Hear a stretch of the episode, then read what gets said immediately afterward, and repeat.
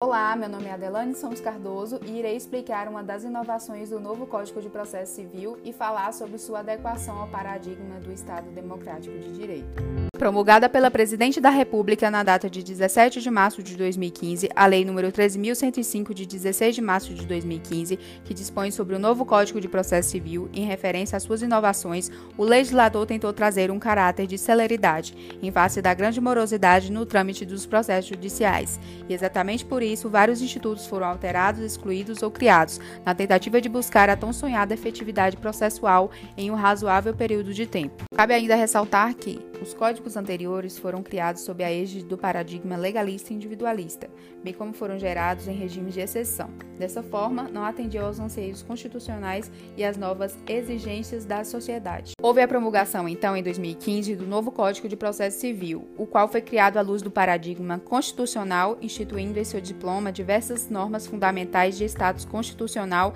e uma maior flexibilização sistemática, de modo que o acesso à justiça adequado, tempestivo e efetivo, bem como uma maior participação dos cidadãos na resolução de suas controvérsias, tornaram-se palpáveis. Portanto, houve uma mudança paradigmática, visto que houve um verdadeiro estímulo e legitimação do exercício do poder pelo próprio jurisdicionado, o que representa a evidente forma de democracia participativa. Muitas foram as inovações processuais do novo CPC, sendo assim, farei uma breve explicação de uma delas. Uma de suas inovações foi a obrigatoriedade de observância ao sistema de precedentes para fins de estabilização da jurisprudência. Essa inovação do novo Código de Processo Civil tem por objetivo trazer maior celeridade nas demandas de primeira instância, pois, já tendo entendimentos firmados sobre o mesmo assunto em instâncias superiores, obriga o juiz a adotar o mesmo critério. De fato, houve a implantação desse sistema no novo Código de Processo Civil, onde introduziu o artigo 976, que trata do incidente de resolução de demandas repetitivas competitivas. Significa dizer que, caso haja efetiva repetição de processos que contenham controvérsias sobre a mesma questão unicamente de direito, e caso haja risco de ofensa à isonomia e à segurança jurídica, conforme prescreve o artigo 976, incisos 1 e 2,